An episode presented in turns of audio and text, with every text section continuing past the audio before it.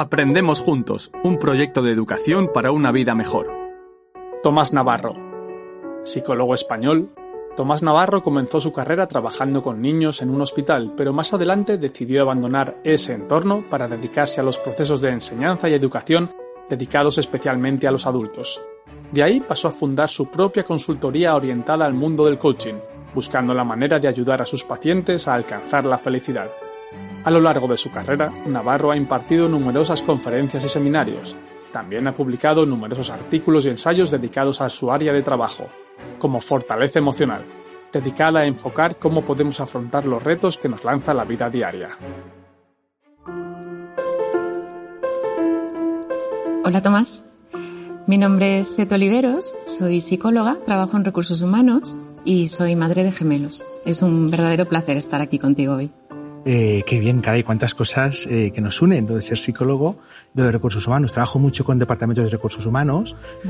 y si algo sé es que la gente que trabaja en recursos humanos es resiliente, eh, es analítica y es sensible, así que es un placer. Igualmente. Oye, eh, Tomás, tú eres psicólogo, efectivamente, eres mm. eh, escritor. Mm. Y hace algunos años eh, tomaste la decisión de poner la psicología al servicio de las personas. Cuéntanos cómo fue este proceso y, qué te llevó a tomar esa decisión. Eh, mira, imagínate por un momento que te hubieran enseñado en el colegio a tomar decisiones.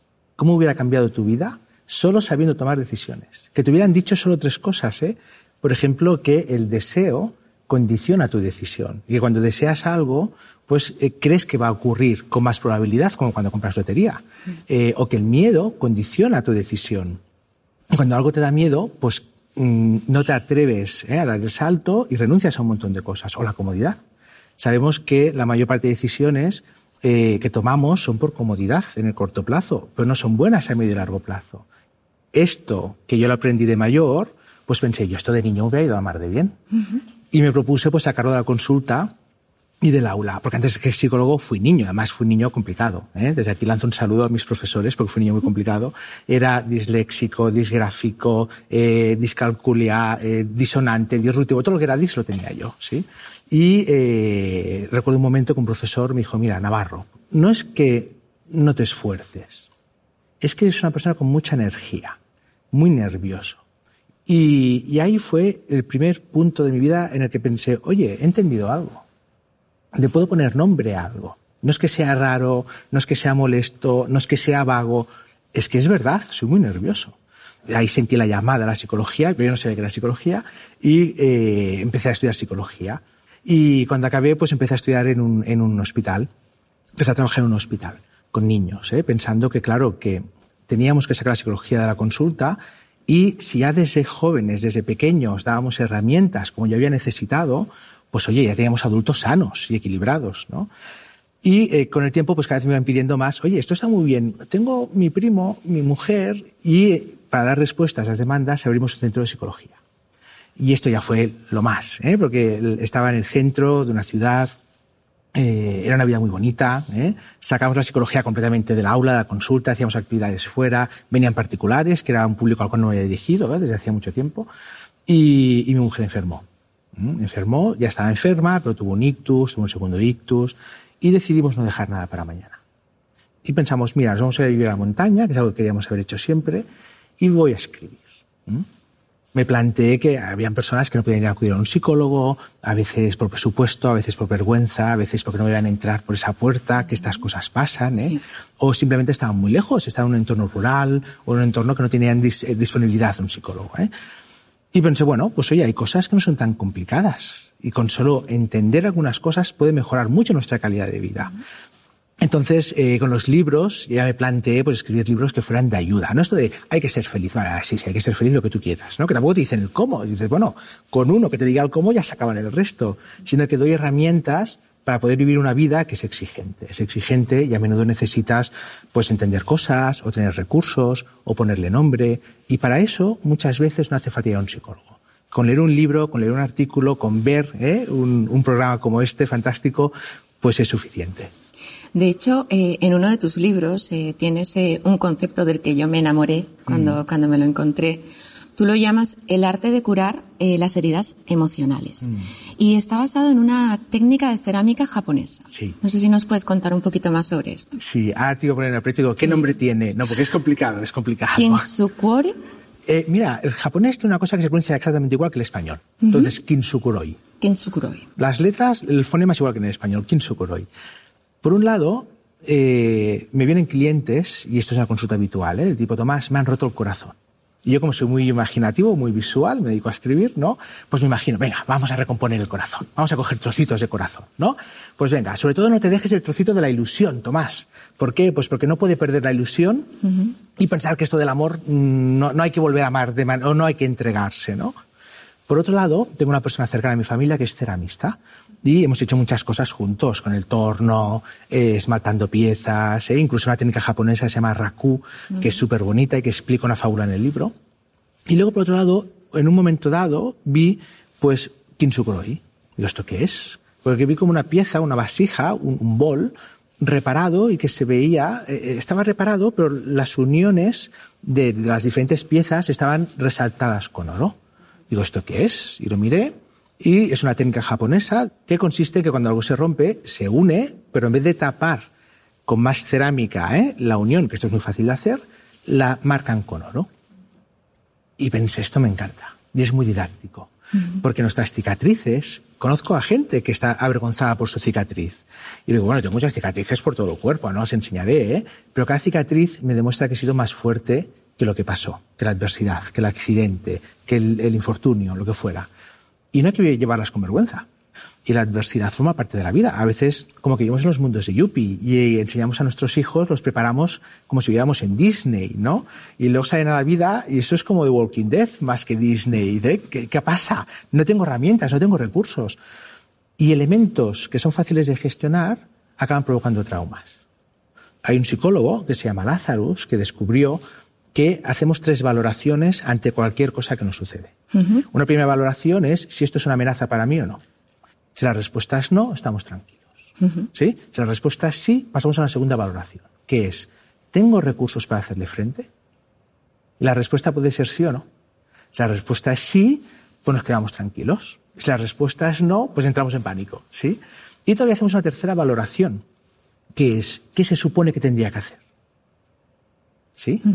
Entonces, depende de lo que valoremos como una adversidad, reaccionamos de una manera u otra. Pero luego hay otro factor, que es el factor personalidad. El factor personalidad nos explica por qué algunas personas se crecen ante un reto. Tengo cáncer, venga, vamos a por todas, ¿qué es lo que hay que hacer? Y hay gente que dice, me ha despedido, ay, me he despedido, qué drama. Y no levantan cabeza nunca más en su vida. ¿sí? O le deja el primer amor, nunca más volveré a amar.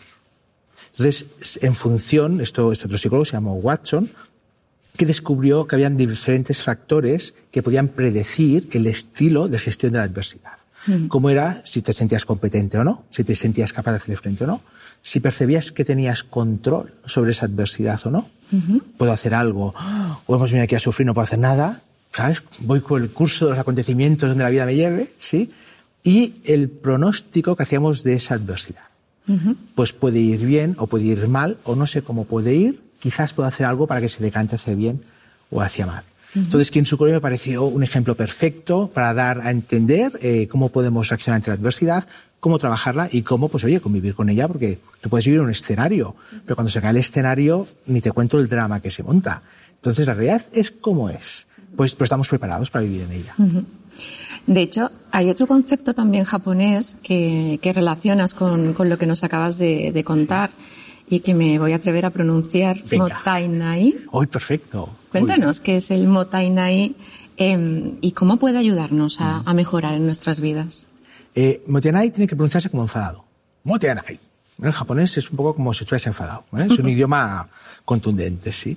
Motainai es una palabra eh, en japonés que nació con la Segunda Guerra Mundial eh, y te describe eh, dos sensaciones contrapuestas, que es la pena por perder algo valioso y la alegría porque puedes eh, aprovechar ese valioso, ese recurso valioso, dándole una segunda vida, una segunda oportunidad. ¿sí? Entonces, cuando tú, por ejemplo, dices, ay, se me ha estropeado el pantalón, me he hecho un agujero, lo tiro, dices, motearay, y dices, ¿qué ha pasado? Dices, ¿no tienes el pantalón que se puede arreglar? Podemos poner un parche, podemos zurcirlo, podemos cortarlo y hacer pantalón corto, etc. Y es algo que a mí me encanta porque en la vida muchas veces desaprovechamos eh, oportunidades y enseñanzas. De hecho, dicen que el hombre o la mujer, el ser humano, es la única especie ¿no? que es capaz de trompezar dos veces con la misma piedra. Yo, después de veintitantos años de experiencia, te diría que dos veces no, cinco millones trescientas cincuenta mil veces. ¿sí? Y fíjate que es curioso porque dicen, oye, la experiencia es un grado. Y yo digo, no, no, no, no, no. Que sí, que sí, que la experiencia es un grado. No, en absoluto.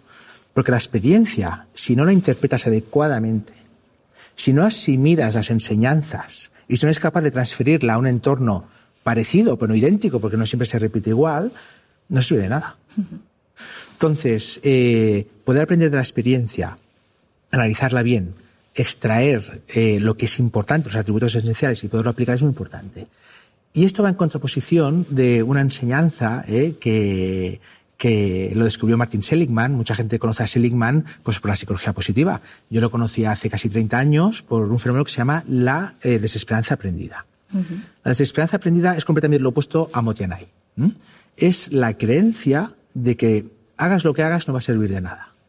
Y normalmente es algo que es aprendido. ¿sí? Mira, de hecho, se hizo un experimento eh, con animales, con perros, en el que estaba una situación aversiva, una situación que era incómoda. ¿sí? Y descubrieron en una jaula, y descubrieron que había una palanca, que cuando daban a la palanca, esa situación aversiva paraba. Y era cómodo. Entonces, cada vez que había una situación aversiva, que en este caso era una descarga eléctrica, le daban a la palanca y se paraba, ¿sí? Esto era un grupo. Luego cogieron otro grupo de perros, el grupo B, y los pusieron en una jaula con la situación aversiva, con las descargas eléctricas, pero sin palanca, ¿sí? La segunda fase del experimento consistió en meter a los perros del grupo A y a los perros del grupo B en una nueva jaula que habían descargas, no había palanca, pero había una salida. Entonces, claro, empezaron las descargas. Todos los perros del grupo A empezaron a buscar la palanca. Y sí, vamos a darle el don de la voz ¿eh? a los perros. ¿eh? Y fue como de, pues anda, no hay palanca, vaya, pues no hay palanca, pues ¿qué hacemos? Pues no sé, ay, ¿qué sé aquello? Y se fueron por la salida. Y los perros del grupo B se quedaron así. Hemos venido aquí a sufrir. Total, ya estamos en una jaula, ¿no? Pues que había descargas, pues tal. Incluso perros del grupo A volvieron a buscar a los perros del grupo B por el instinto gregario ¿eh? y de clan de los perros. Imaginemos que podían hablar ¿eh? y que les dicen, oye, chicos, vámonos para afuera, que aquí hay descargas y afuera hay una salida un poco complicada porque estamos la mar de bien. Hay otra realidad distinta, incluso hay comida, ¿sí? ¿Qué hubieran dicho los perros del grupo B? Uy, no, no, no, no, a saber lo que te encuentras ahí. Ya verás tú cómo va a pasar algo peor que las descargas. Más vale malo conocido creo que te puedas encontrar ahí. Y esto es la desesperanza aprendida. Y esto, pues, hemos venido aquí a sufrir, tenemos una serie de esquemas que los integramos y vivimos en consonancia de esos esquemas. Y muchas personas no se permiten el concepto de hacer una segunda oportunidad.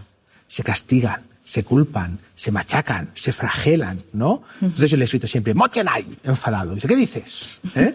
Le ha dicho que era un psicólogo atípico, ¿eh? un poco raro, eh, y le explico el concepto, que es muy ilustrativo. Em, de hecho, retomando estas eh, situaciones cotidianas de la vida que, comentas y que, y que, bueno, pues eso, ¿no? Pues un despido, una, una pérdida, una desilusión amorosa.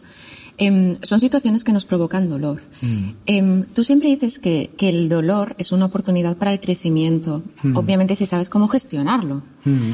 en este sentido, Tomás, ¿tú nos puedes explicar qué es lo que causa el dolor, cuáles son las causas del dolor mm. y cómo gestionarlo de la manera más óptima posible? Eh, el dolor es consustancial a la vida y de hecho nos permite estar vivos. Si no sintiera dolor, me moriría. Y un dolor tan tonto como un dolor de muelas pequeñísimo. El dolor te dice, aquí hay algo que no funciona bien. Eh, con el paso del tiempo, si desatiendes ese pequeño dolorcito, que no es nada, pues eh, se va haciendo más grande la caries, hay una infección, la infección pasa a la sangre, acabarías muerto. ¿Sí? Entonces el dolor nos dice, eh, aquí hay un problema, vamos a atenderlo. Hay gente que no, que dice, bueno, esto no va a ser nada. Y le duele, le sigue doliendo. Entonces hay personas que dicen, bueno, me aguanto porque hemos venido a sufrir y ya cuando no pueda más voy al dentista. Y cuando va al dentista, el dentista le dice, bueno, fíjate que ahora tenemos que matar el nervio, sacar la pieza, poner un implante, poner una corona, estos son 3.000.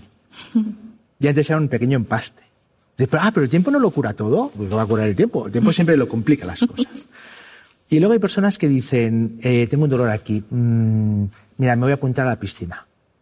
¿Vale? Que esto va bien para distraerse. Y, ah, pues lo sigo teniendo. Pues voy a dar masajes. Se da masajes. Yo, pues todavía lo tengo. Bueno, pues voy a hacer, no sé, me voy a ir a meditar al campo y hacer un retiro de tres días. Y vuelve, ah, pues, pues tengo el dolor todavía. ¿Sí? Y al final llega el dentista y dice, uy, hay que sacar la pieza. Dice, pues he hecho muchas cosas. Mira, he hecho retiros, he hecho no sé qué, he tomado infusiones, me he apuntado al gimnasio, me he hecho budista, me he deshecho. Dice, ya, tenías que haber venido al, al dentista. ¿sí? Entonces, eso mismo pasa en el día a día con el dolor emocional. De la misma manera que el dolor emocional y el dolor físico, su función es mantenernos vivos. Entonces, ignoramos las señales que nos da ese dolor. Pues, por ejemplo, si eh, eh, no te apetece ir a ver a tus padres, porque cada vez que lo vas a ver, cuando vuelves, estás de mal humor, te estás triste, porque la experiencia es complicada, porque a lo mejor son padres maltratadores. A veces la gente dice, mira, tengo un jefe tóxico. Bueno, este jefe tóxico es padre. ¿Qué te crees que hace en su casa? No es completamente diferente, ¿no? Y cada vez que voy a ver a mis padres, pues es como si me dieran una patada en la espinilla, pero a nivel psicológico, ¿no? Y claro, es que tengo que ir. Ya, pero ese dolor que te está diciendo. A lo mejor no hace falta que vayas cada semana o cada día y puedes espaciar. A veces hay padres encantadores y padres no tan encantadores, ¿no? O con el trabajo, o con diferentes situaciones, o con una pareja, ¿eh? Muchas veces con la pareja pasa y dices, no, bueno, no estoy bien, pero ya han pasado diez años.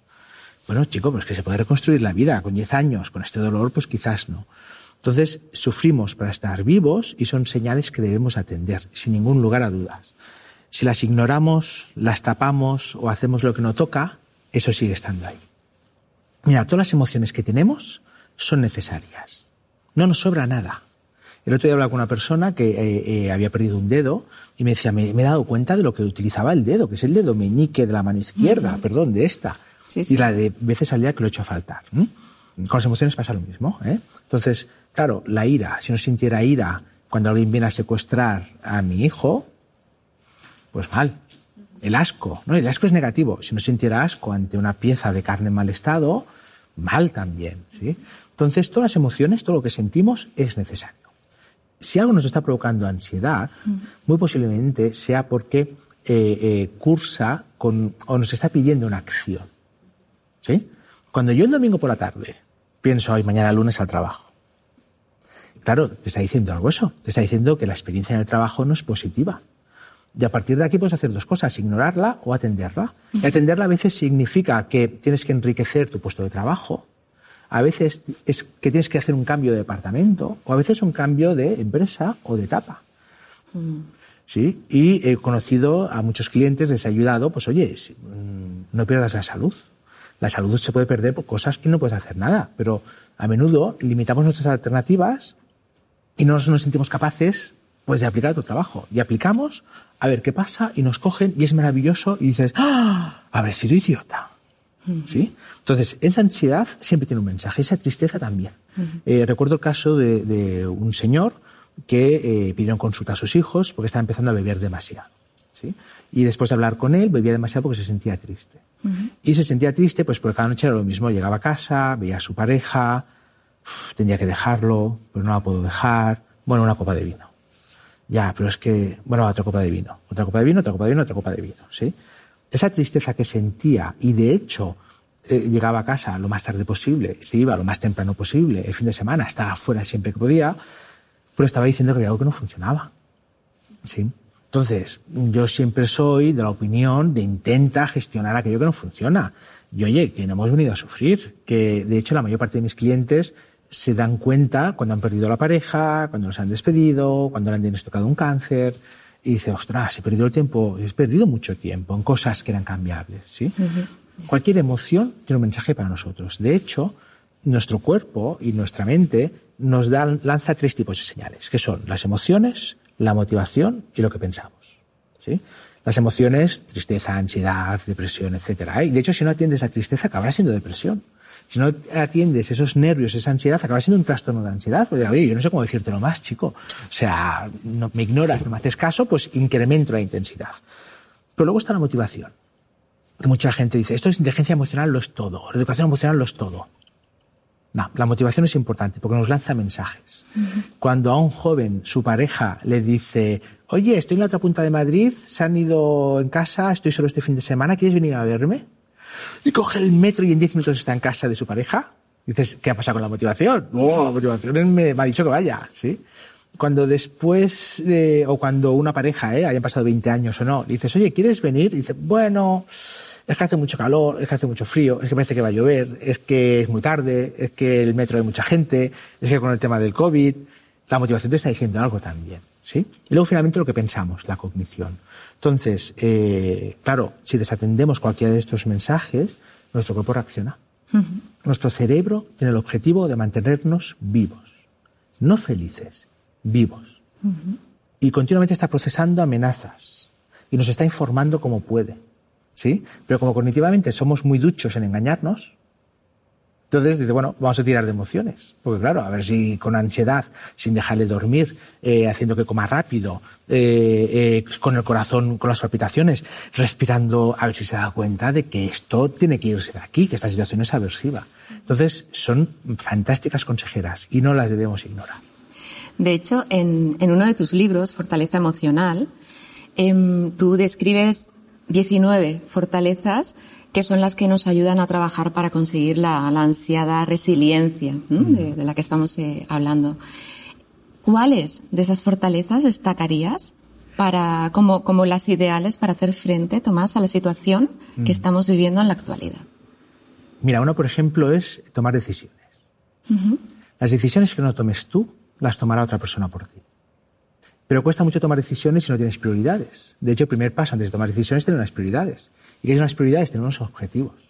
¿Y esos objetivos, de dónde has salido esos objetivos? ¿Son tuyos o los has heredado de tu padre, de tu madre? Entonces, cuando tú no tienes unos objetivos claros, que sean tuyos, y cuando tienes esos objetivos te puedes equivocar, pero como mínimo te equivocas con tus cosas, no con las que heredas o con las presiones externas. Eh, pues es más fácil tomar decisiones. Los dos últimos casos de adolescentes que he tenido son de chicos, un chico y una chica, que estaban estudiando algo que no querían estudiar.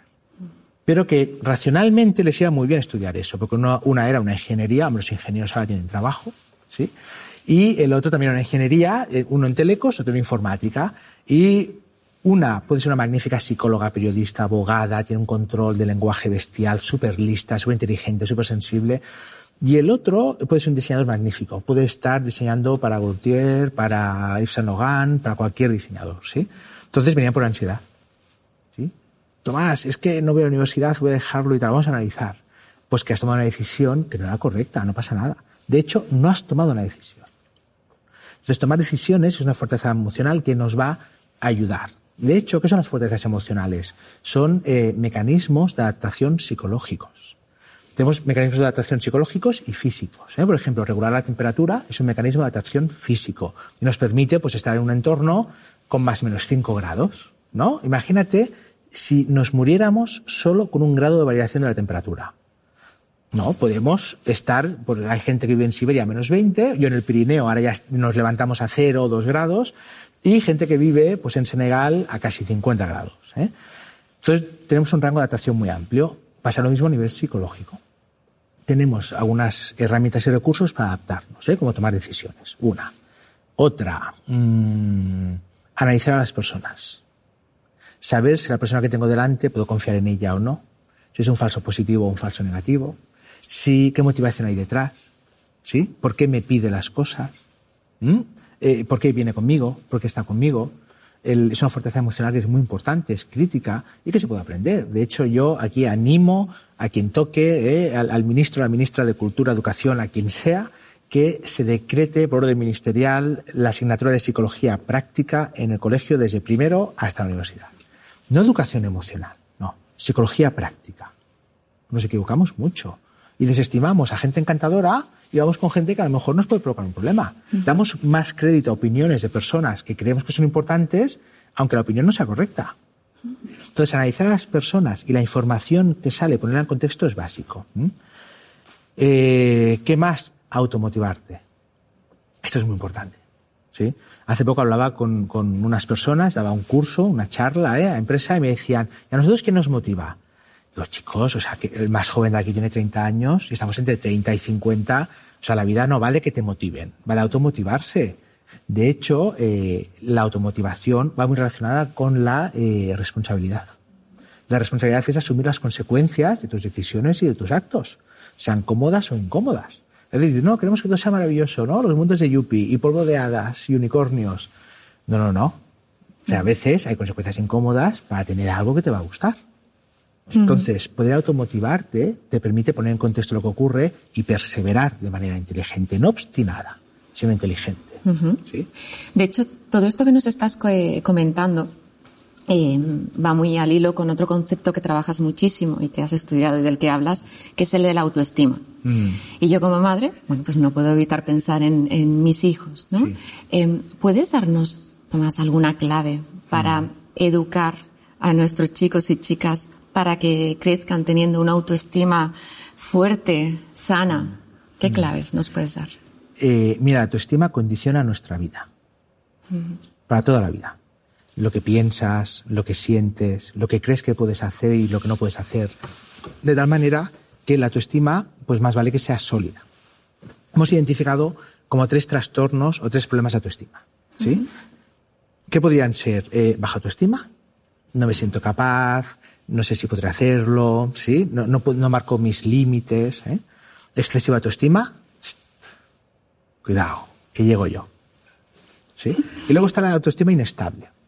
Esta es muy típica de los adolescentes. ¿Sí? Que le dices, mira, te explico cómo se hace esto. ¿Qué vas a explicar, papá? Y luego le dices, oye, pide al camarero agua. Ay, no, me da vergüenza. Dices, no, o sea, tienes que tenerla alta para pedir, ¿eh? eh para pedir agua y un punto de humildad, pues porque, oye, que eres muy inteligente, que yo no lo dudo, pero tienes 15 años, 16 años, 14 años, te triplico la edad solo por experiencia, he vivido situaciones que tú no has vivido y que tienes algo que aprender. No lo olvidemos. O sea, que hay un cierto estatus y, y, que, bueno, mm, o sea, no, no es autoridad en el sentido de lo digo yo y punto. Pero tienes que aprender de alguien que sabes que te va a ayudar, que te quiere y te va a dar herramientas. O sea, no, no hay que bloquearlo, ¿no? Entonces, esa autoestima la necesitamos cada día en diferentes ocasiones para pedir lo que queremos, para marcar límites. Y sabemos que hay gente que tiene autoestima baja como un rasgo de personalidad, y sabemos que hay gente que tiene autoestima normal, sana, equilibrada, pero en algunas situaciones o con algunas personas te puedes sentir con baja autoestima. ¿no? Entonces, eh, esa autoestima va a condicionar que yo crea que pueda venir aquí a charlar contigo, ¿no? Que pueda pedir un ascenso, ¿no? Un aumento de sueldo, ¿sí? Y esa autoestima es completamente subjetiva. Es decir, se forma a partir de los inputs que tengo en una etapa muy crítica de mi vida, que es la infancia. Y los padres tenemos una gran parte de responsabilidad aquí. Imagínate que llega tu hijo, ¿eh? ¿Y eh, cómo se llama? Uno. Gonzalo o Pablo. Llega Gonzalo y te dice, mamá, mira este dibujo. Y tú le dices, ay Gonzalo, no sabes dibujar, ¿eh? Y llega Pablo. Mira mamá, este dibujo. Y dices, ay, este dibujo no te ha quedado muy bien. Fíjate que es muy diferente el mensaje no sabes dibujar una sentencia sobre el dibujo a partir de una experiencia y que además él, pues como pequeño, si mi mamá lo dice, pues le voy a hacer caso. En cambio, Pablo, has dicho, mira, este dibujo no te ha quedado bien, porque lo has hecho rápido, ¿sí? Si lo haces lento, te quedará bien. Fíjate que Pablo, su autoestima no está vinculada al resultado y además sabe que es algo situacional y algo que sabe que si haciendo tal cosa, pues puede cambiarla, ¿sí? Entonces, cosas como estas son muy importantes. De hecho, cuando alguien viene con baja autoestima, siempre, vamos, en el 99% de los casos, el origen está en los padres, ¿no? A veces los padres lo hacen con toda buena fe del mundo, a veces no son conscientes, a veces te llegan con un 9 y dices, mm, no está mal. Y dices, ah, vaya. ¿Mm? Y lo que sí que aconsejo es que te des la oportunidad de reconocer de nuevo, igual que el móvil se actualiza cada dos por tres, nosotros tenemos que actualizarnos. Porque nos hemos quedado con una personalidad formada a base de retales, de gente que ha emitido opiniones como si fueran catedráticos de personalidad. Y no nos damos esa oportunidad de reconocernos de nuevo y de conectar pues, con nuestra verdadera esencia y ver, oye, que al final eh, una opinión es una opinión y no un hecho y que al final podemos ir aprendiendo y modelando continuamente. En este sentido, cuando hablamos de autoestima, me gustaría hacer hincapié en cómo se forma nuestra personalidad, ¿sí? Y si me permites un minuto, voy a hacer un poco de teoría de la personalidad. Mira, cuando nacemos no tenemos personalidad, tenemos algo que llamamos temperamento. Y básicamente hay tres dimensiones del temperamento, que es si es regular o irregular, y son esos bebés que comen cada tres horas, ¿no? O cada seis horas de manera regular, o estos de cada tres horas, a las ocho, a las dos, a las seis. ¿eh? Eres comunicativo o callado. Si tu bebé es callado, pues cuando tiene hambre hace ñe, cuando está sucio hace ñe, y si es comunicativo, cuando tiene hambre se entera el vecino, la vecina, el barrio ¿eh? y toda la ciudad. Y puede ser em, eh, relajado o agitado. ¿eh? Estos bebés que se quedan así dormiditos y por la mañana están igual, y estos bebés que lo metes en la cama y se despierta por la mañana del revés, desvestido, y dices, ¿pero qué ha pasado aquí? ¿Sí? Y esto más o menos son los tres factores eh, que rigen como la expresión de tu personalidad, que no es personalidad todavía, hasta los tres años. En los tres años hay una crisis, más o menos, ¿eh? a los tres, dos y medio, tres y medio, que se llama la crisis del no, que es la primera crisis de identidad. Y a efectos prácticos es igual que la adolescencia. Recordarás, ¿eh? ¿eh? todos los que son padres y madres recordarán que tienes hambre, no quiero comer, pues no comes, pues sí quiero comer, pero ¿en qué quedamos? No sé lo que quiero, ¿eh? esos, esos tres años. Y ahí eh, se rompe con el temperamento y empieza a formarse el carácter. La influencia principal del carácter es que van tomando inputs de la familia, de su círculo más cercano. ¿Sí? Básicamente son padres, hermanos y abuelos. Y también, pues en el colegio, los compañeros, etc. Y esto dura hasta la adolescencia. En chicas, pues 12, 14, hasta los 18, 20. Y en nombres, pues un poquito más tarde, 14, 15, hasta los 40 o 40 y tantos. No, no, menos, ¿eh? Y cuando hablamos de carácter, hablamos de influencias que recibimos en casa. Y para entender eso hay que entender el cosmos de un niño, ¿eh? que es, claro, oh papá, oh mamá, papá me ha dicho esto, tiene razón, mamá me ha dicho esto, tiene razón. Entonces, claro, lo que nos digan tiene mucho peso. Y luego en la adolescencia lo que se hace es romper con los modelos más cercanos y buscar modelos alternativos. Por eso ahora voy como este cantante, me gusta este rasgo de la madre de un amigo, aquel futbolista me cortó el pelo igual, por favor, señores futbolistas, córtense el pelo, sabiendo que le van a imitar millones de niños ¿eh? en todo el país, o sea, que lo tengan presente, y eh, buscas elementos ¿eh? diferentes de los que tienes en casa para enriquecer esa personalidad. Y luego, pues eso, sobre los veintitantos, dieciocho, veintitantos, se cierra la personalidad. Claro, ¿qué ocurre? Ocurre que en la época más vulnerable de nuestra vida estamos receptivos a los mensajes que nos dicen otras personas. Y eso influye en cómo va a ser nuestro autoconcepto, cómo yo me veo. ¿Sí? Entonces, este autoconcepto me va a acompañar toda la vida. Y sabemos que la personalidad se cierra y hay poco margen de cambio. Yo he visto pocos cambios de personalidad. ¿eh? De hecho, fíjate si es importante la personalidad, que hay un trastorno, el trastorno límite de personalidad, que se forma cuando en época de crearse la personalidad, el ambiente es muy disruptivo, es muy complicado, más un pequeño rasgo genético también, que dificulta que se forme una personalidad sana y cerrada, ¿sí? Entonces, claro, ¿cuál es tu autoconcepto? El autoconcepto es lo que tú crees de ti mismo. ¿Y cómo, qué es lo que crees de ti mismo? Pues lo que me han dicho, ¿sí? ¿Y quién tenías cerca y qué te han dicho? ¿No? Pues la abuela que era encantadora. Y la abuela, pues claro, he pasado mucho tiempo con la abuela y con la abuela lo hacía todo magnífico. ¿Sí? Entonces, luego llego a un trabajo me dicen, ay, aquí este informe es para algo más, y me deprimo. Y pero yo lo hacía todo muy bien, ¿sí? O al revés, con un padre o una madre súper hiper exigente donde nada está bien, ¿sí? Este concepto, por ejemplo, eh, además es muy injusto, porque tengo comprobado que la mayor parte de personas con problemas de baja autoestima, en el fondo, son personas extraordinarias. Porque sabemos que una persona extraordinaria es una persona inteligente, sensible, con recursos, coherente. No es cómoda. Y el, clavo que sobresale pide martillazo. ¿Y cómo lo hago? Pues generando inseguridad. Por tanto, ese concepto de esa persona es de no sentirse competente. ¿Sí? Y además provoca con mucha ansiedad, porque, a ver, yo veo, o sea, yo entiendo que esto va por aquí, pero me dicen que no, que estoy equivocado, que esto va por aquí. bueno, no puedo confiar en mí. ¿Sí? Cuando tienes baja autoestima no confías en ti, porque has crecido con un autoconcepto como que no podías confiar en ti, que tu criterio no era correcto. Entonces, claro, esto es terrible, porque toda tu vida pues te verás de una manera y con unas sentencias de alguien que no tiene ni idea de personalidad. Por eso es tan importante trabajar en la autoestima, trabajarla desde jóvenes y sobre todo, sobre todo, sobre todo, cuando ya eres adulto, a pesar de que la personalidad sea una estructura estable, darte la oportunidad de reconocerte de nuevo y actualizar ese autoconcepto. Muy bien, muy interesante. Em, y Tomás, cambiando de, tema, hay otro concepto que tú rescatas de la filosofía oriental, eh, que es el wabi-sabi, o la capacidad para aceptar que, bueno, pues que las cosas no siempre son perfectas, que la imperfección existe, eh, o que, bueno, pues eso, las cosas no salen siempre como uno querría. En este sentido, ¿crees que como sociedad eh, tenemos problemas para aceptar la imperfección? Sí. Y de hecho, eh, gran, no te diría, no te puedo decir un porcentaje, eh, pero como el 20% de mis pacientes tienen problemas porque no se cumplen sus expectativas. Y de estas expectativas, ¿dónde han salido? No, porque yo pensaba que la vida, una cosa muy sencilla y que pasa muy habitual. O sea, yo me he portado bien con la vida. Porque la vida se porta mal conmigo. Si hago el bien, ayudo, porque me tiene que tocar a mí un cáncer o que un accidente. ¿Qué es lo que ha pasado? Y dices, no, no, no hay correlación entre una cosa y otra. Y ciertamente la vida es imperfecta y hay que aceptarlo. Pero esto no significa que no pueda ser bella. ¿Sí? Tiene sus imperfecciones y esto es mucho más ajustado. Porque ¿qué es lo que hacemos? Tratamos de vivir una vida perfecta y hacemos muchos esfuerzos para vivir una vida perfecta porque si miro Instagram o cualquier red social veo que todas las vidas son perfectas y estos son fotos fuera de contexto. ¿Qué es lo que cuelgas en, en, una red social? Aquello que es especial.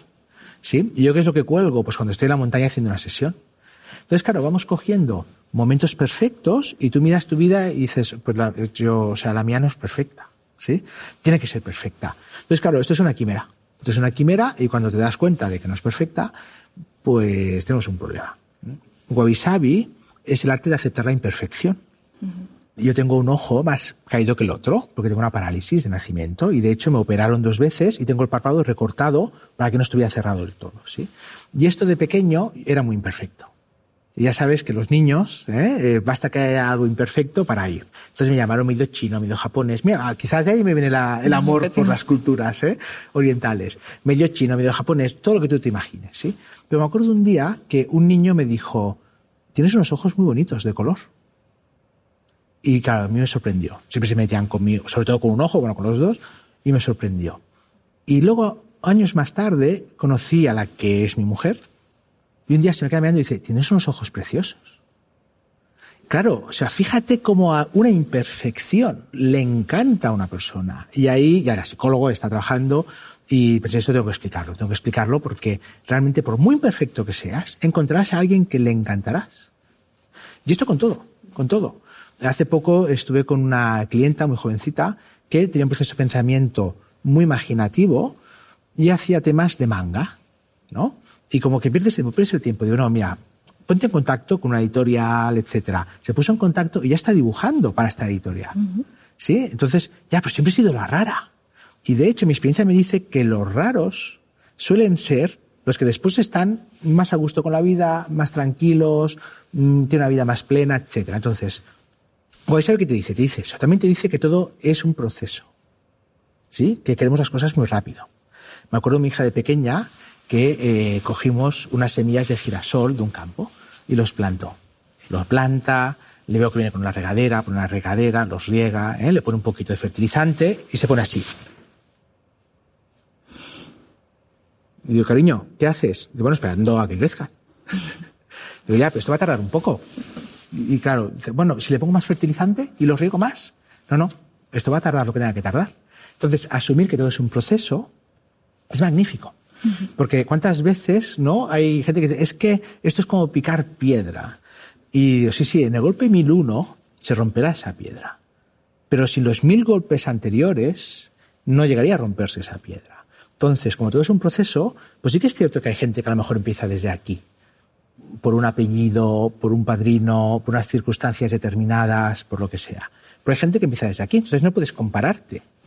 ¿Sí? Y a lo mejor tu proceso es, aunque no llegues, esta persona de aquí ha llegado hasta aquí, tú de aquí has llegado hasta aquí. Pero este proceso tiene mucho más valor que este de aquí. Porque ya has empezado con otros recursos, etcétera. ¿eh? también es eh, saber que eh, convives con personas y que las personas son como son, no como tú quieres que sean. ¿Sí? Y, por ejemplo, incorporar una herramienta que a mí me encanta, que es tener una mirada amable. Una mirada amable con otras personas, pero también contigo. Al final somos nuestros peores jueces y, al final nos castigamos muchísimo. Y una cosa más, Wabi también es aceptar que la vida es incontrolable. ¿sí? Intentamos tener rutina, estabilidad y seguridad, y cuando esto desaparece, pues nos sentimos desamparados, eh, tenemos ansiedad y podemos enfermar. Cuando en realidad tenemos una percepción capaz de procesar millones de estímulos y para llegar a un nivel de detalle increíble para poder tomar buenas decisiones, tenemos creatividad para buscar alternativas donde no las hay y un sistema que nos mantiene vivos, que detecta cualquier amenaza. No me digas que no estamos preparados para vivir en la incertidumbre más absoluta. ¿Sí?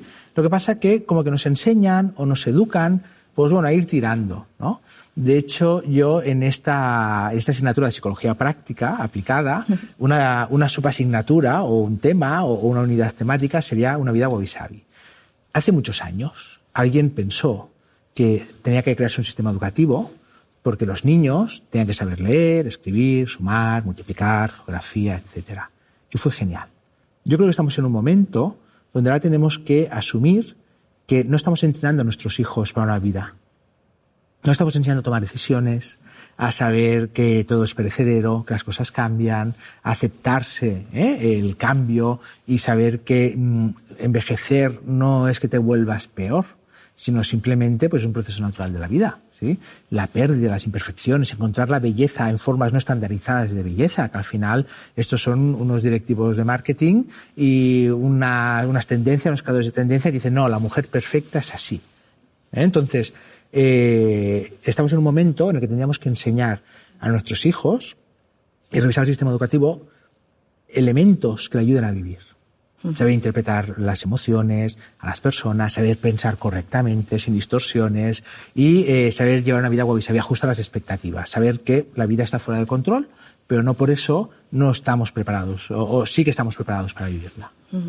Justo recogiendo esto que, comentas y, lo que hablábamos también sobre eh, los adolescentes en plena búsqueda de, su identidad, em, ¿qué claves puedes darnos a, los padres eh, y también a, los propios adolescentes para ayudarles a vivir una vida con mm. esta actitud wabi-sabi que, que, comentas, ¿no? Sobre todo para, para estos chicos o chicas que se sienten un poco raros, como tú mm. comentabas también, ¿no? Y fuera de, fuera de lugar. ¿Qué claves puedes darnos?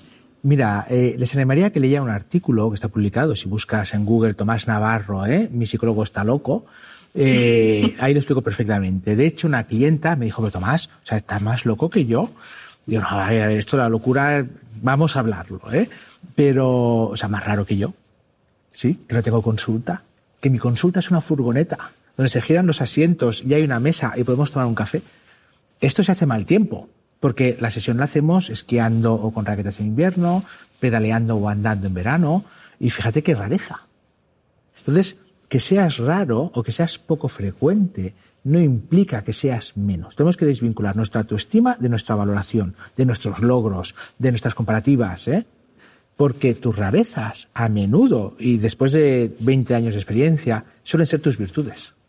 ¿Sí? A mí me habían dicho hasta la saciedad, este niño es muy sensible y muy llorón. Y esa rareza, que era mi sensibilidad, me sirve pues para ayudar a la gente. Esa sensibilidad me permite ser un buen psicólogo y detectar elementos que otras personas no pueden detectar. ¿sí? Entonces, no calléis esas rarezas, porque a menudo suelen ser talentos. El otro día unos padres me decían, es que mi hija tiene unos pensamientos muy extraños. Digo, a ver, cuéntame. Eh, tu hija tiene que escribir cuentos ya. 15 años, ya, ya. ¿Sí? Eh, recuerdo otro caso de un niño eh, con 6 años que la custodia la tenía su abuela, porque su madre tiene un trastorno mental, y me decía, es que lo suspende todo, me van a retirar la custodia. Bueno, vi al niño, el niño, vamos, o sea, tiene una mano dibujando. Claro, mira, pues que salga al cole como pueda, al colegio. De hecho, el colegio a menudo penaliza, el sistema educativo que tenemos, a menudo penaliza a gente que es creativa, que le gusta linkar la información, ¿eh? que son raras. ¿Mm? Qué raro, pues que no está en la campana de Gauss, no está en el centro. O sea, a lo mejor está un poco desplazado, ¿sí? ¿Y quién dicta lo que es el centro? ¿Sí? Entonces, esas sentencias que nos dicen de que eres así, eres asá, vamos a revisarlas. Vamos a revisarlas. No te avergüences de cómo eres. De hecho, también em, comentábamos redes mm. sociales, nuestros adolescentes buscando el, hueco, esa, esa, búsqueda de la perfección, mm. esta sociedad que nos vende continuamente el ser felices, el tener mm. éxito, el, eh, una vida plena y perfecta. Em, ¿Y cómo está calando este mensaje en los jóvenes y en, los no tan jóvenes incluso? Mm, eh, nos lo han vendido y lo hemos comprado, literalmente, el, el mensaje. ¿Qué pistas nos puedes dar para, bueno, pues esa persecución que hacemos de la felicidad, que es tan normal, tan natural y tan humana, para que no resulte siendo eh, dañina y perjudicial para nosotros? Mira, yo te diría dos cosas. No sé si empezar por el éxito o por la felicidad. Bueno, por la felicidad, va. Eh, nadie sabe lo que es la felicidad. De hecho, la felicidad, por definición, es una quimera. Si, eh, la felicidad es transitoria. De hecho, yo eliminaría el concepto de felicidad y hablo en conceptos de alegrías. ¿Vale? Entonces, animo a que busquemos momentos de felicidad en nuestro día a día o de alegría. Olvídate de la felicidad como un destino. Porque en realidad nos angustiamos buscándola y cuando creemos que hemos llegado nos deprimimos. Pues, ah, esto. Igual que con el éxito, ¿eh? De hecho, en Guavisabi hablo de que el éxito y la felicidad son grandes quimeras, ¿eh? Ah, o sea, he sacrificado todo por esto, ¿sí? Y luego te explico, ¿eh? Con clientes eh, que han llegado al éxito, qué es lo que ha pasado. Entonces, hay que buscar micromomentos de bienestar en tu día a día. Que a menudo decimos, bueno, ya en vacaciones lo disfrutaré. Bueno, ¿cuánto falta para vacaciones, chica? O sea, si tenemos Navidad entre medio, eh, una semana, ¿eh? La Semana Santa, pero falta mucho. No el fin de semana. Bueno, porque estamos al lunes. ¿Sí? El lunes, martes, miércoles, jueves, viernes. Entonces, esos momentos de bienestar, puede ser un café, puede ser una llamada, puede ser un momento de la ducha, pero sí que requiere tener una actitud guay de, bueno, vamos a disfrutar de lo que nos, de lo que tenemos. Claro, ocurre que no estamos entrenados para eso. Venga, carrera, carrera, carrera, carrera, carrera, ¿eh? O sea, felicidad al final. Tener felicidad cuando tenga dinero bueno, al final tienes dinero, pero luego no tienes salud. ¿Sí? Tienes salud, pero tienes tiempo, pero no tienes dinero. No tienes tiempo, pero tienes dinero, sabes qué hacer. Y te compras un reloj que vale una barbaridad, pues como mínimo para verlo bien. Esto es un caso real de un cliente, ¿no? Dice, mira, me acabo de comprar un reloj, y, o sea, nos, seis cifras valía aquel reloj, ¿eh? Dice, ya que no puedo viajar ni hacer nada, pues como mínimo cuando mire la hora, pues que me sienta bien. ¿Sí? Entonces, eh, felicidad también es tener una vida con sentido para ti y tienes que definir cuál es tu sentido. ¿sí? Y esto nos permite enlazar con el éxito. ¿Qué es el éxito?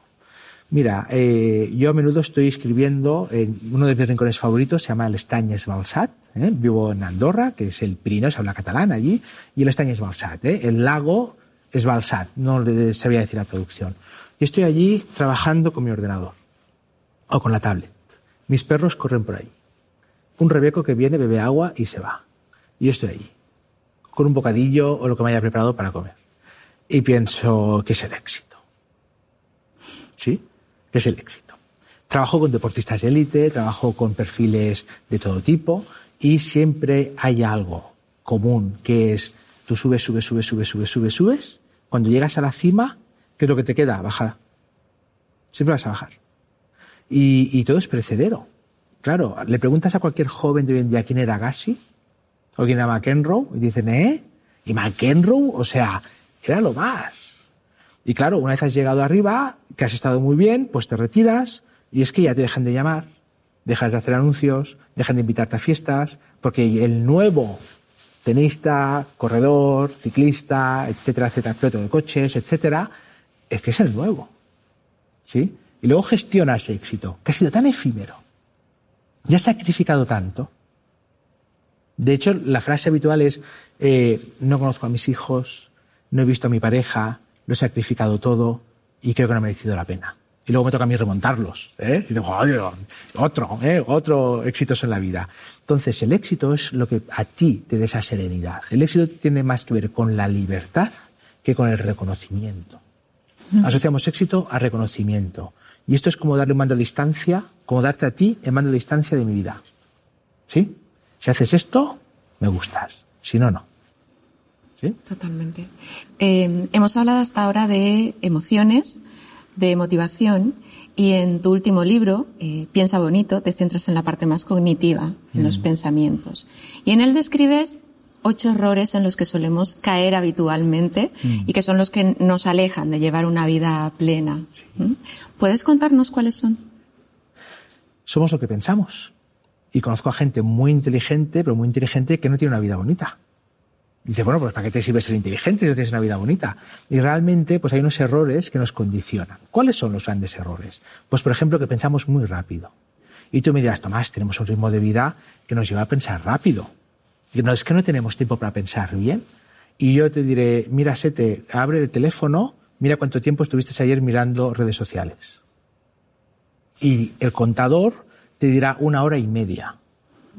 Eh, bueno, tú o cualquiera de las personas que nos está viendo. Ahora que no, ahora cuando veáis a Sete no lo digáis Sete, menos redes sociales, ¿eh? era un suponer, era un suponer. Entonces, pensar rápido eh, hace que nos perdamos detalles. Tenemos dos tipos de pensamiento, el heurístico y el algorítmico. ¿eh? El heurístico es rápido, es muy rápido, pero hay mayor riesgo de error.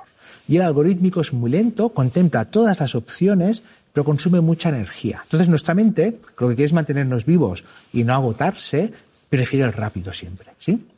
¿Y qué es lo que hacemos? Pues tú me has dicho, eh, trabajo en recursos humanos, soy psicóloga, y yo, como voy rápido, he pensado, ah, psicóloga de recursos humanos.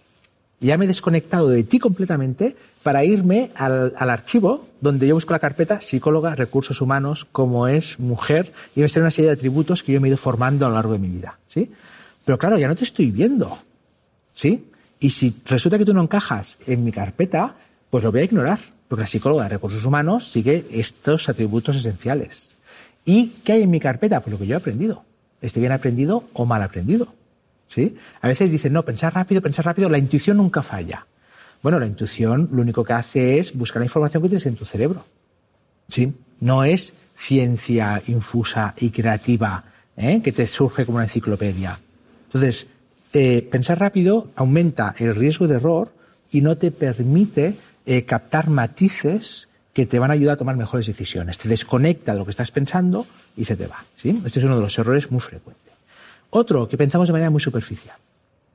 ¿Esto qué quiere decir? Pues que como que cogemos esos tres atributos ya me he hecho la idea de qué va la historia.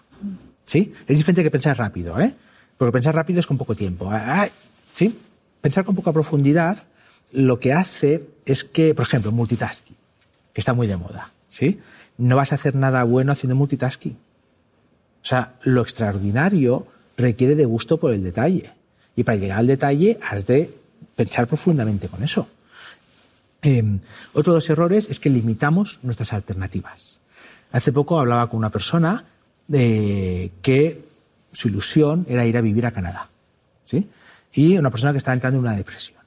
Y esta persona, puesto en una posición económica muy desahogada, Uh, no tiene ningún lazo que le ate especialmente. Mm, sus padres ya fallecieron, no, no tienen eh, ni padre ni madre, los suegros también fallecieron, están solos, no tienen hijos, media edad, mm, es empresario, ¿eh?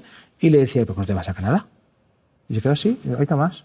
Pues, pues, me estoy viendo como idiota perdido. Claro, es que me puedo ir.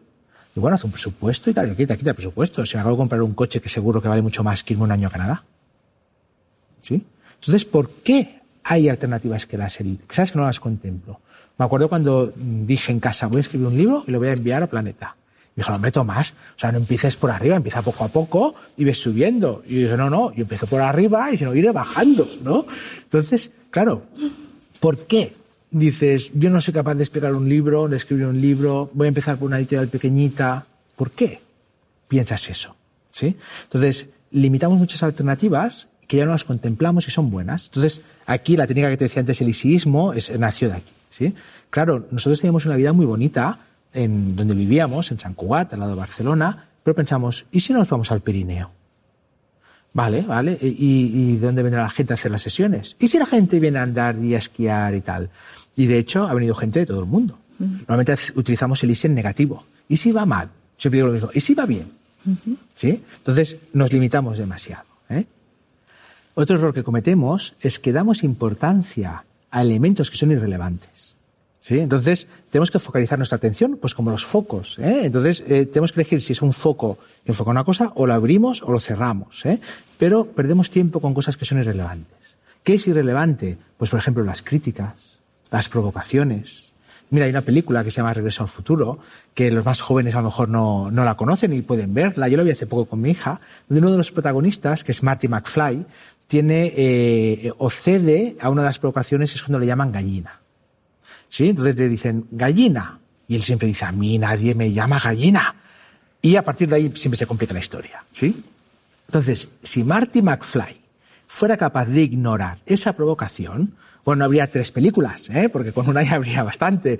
Pero fíjate que tenemos que ignorar, tenemos 25.000 provocaciones, 25.000 estímulos, 25.000 distractores al cabo del día, y si no tienes claro cuál es tu camino, te vas perdiendo, te vas, te vas, te vas, te vas.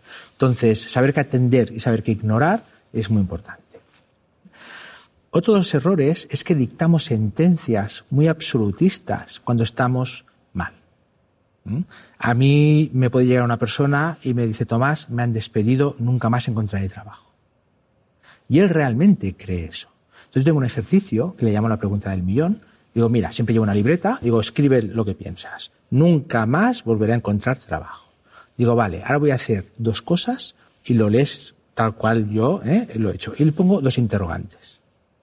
O le digo al que los ponga. Entonces lo lee y dice, nunca voy a encontrar trabajo. Digo, bueno, pues depende, ¿no? Qué sencillo, qué sencillo. Pero pasamos de tener una sentencia que guía nuestra vida, nunca nadie me va a querer. ¿Sí? Mm, no voy a salir de esta, una persona que está deprimida. No hay futuro. No hay futuro. Hombre, pues depende, ¿no? De lo que haga. Entonces, esas sentencias absolutistas eh, están detrás de lo que llamo el efecto cuñado. Sí, esto es así. Otro de los errores es que confiamos más en lo que creemos que en los datos. Y ojo, que los datos siempre digo que han de ser puros, porque si ya te vienen interpretados, ya han pasado por un tamiz. ¿eh? Pero tenemos que centrarnos en la realidad en sí, no en la interpretación de la realidad. Y otro de los errores es que sacamos conclusiones en función de nuestro estado de ánimo. Entonces, si no estamos bien, las conclusiones no son buenas. Cuando estamos bien, son buenas. Eh, te pongo un ejemplo muy habitual. ¿eh? Ese día que todo te va mal, que te levantas con el pie izquierdo, que eh, se ha acabado el café en casa, que no puedes tomarte el café, que además el pan es del día anterior, que además eh, eh, te han aparcado que no puedes abrir la puerta del coche y tienes que hacer malabares para entrar, que además hay caravana para entrar a tu trabajo y el parking del trabajo está ocupado. Y tú dices, ¿qué ha pasado? Y, y claro, en realidad la vida es la misma, pero hay un efecto se llama el efecto halo, que es la predisposición por elegir aquellos estímulos en consonancia con mi estado emocional. Cuando estoy mal, hago conclusiones en consonancia con el que estoy mal. Y cuando estoy fantástico, también son como casi maníacas, ¿no? De, ¡ah! Esto era fenomenal. Y necesito pensar cuando estoy equilibrado, en calma, en paz. De hecho, propongo un ejercicio ¿eh? que puedes hacer cuando salgamos o el fin de semana o cuando tengas un rato, que es coger un bolígrafo, coger una libreta, irte a dar un paseo pues a la playa o al monte o, a un parque, ¿es? no puede ser de la ciudad, y pensar, ¿sí? Cuáles son tus sesgos más habituales, de estos que hemos comentado, ¿eh? sabiendo que los tienes todos, pero tú y yo y cualquier persona, que son humanos, y el hecho de que los tengamos, me voy un poquito a Guaysabio, no significa que seamos imperfectos, sino que podemos aprender a mejorar. Y que aceptarlo eh, no tiene que ser un golpe para la autoestima, sino saber que solo somos humanos, que nos podemos equivocar y que no todo lo que pensamos es cierto ni nos resulta de utilidad. Tomás, ha sido un verdadero placer conocerte, dialogar contigo, reflexionar y reír juntos. Eh, nos hemos reído, es verdad. ¿eh? Mucho. El placer ha sido mío. Muchas gracias por las preguntas que al final han estimulado esta conversación tan interesante. Muchas gracias.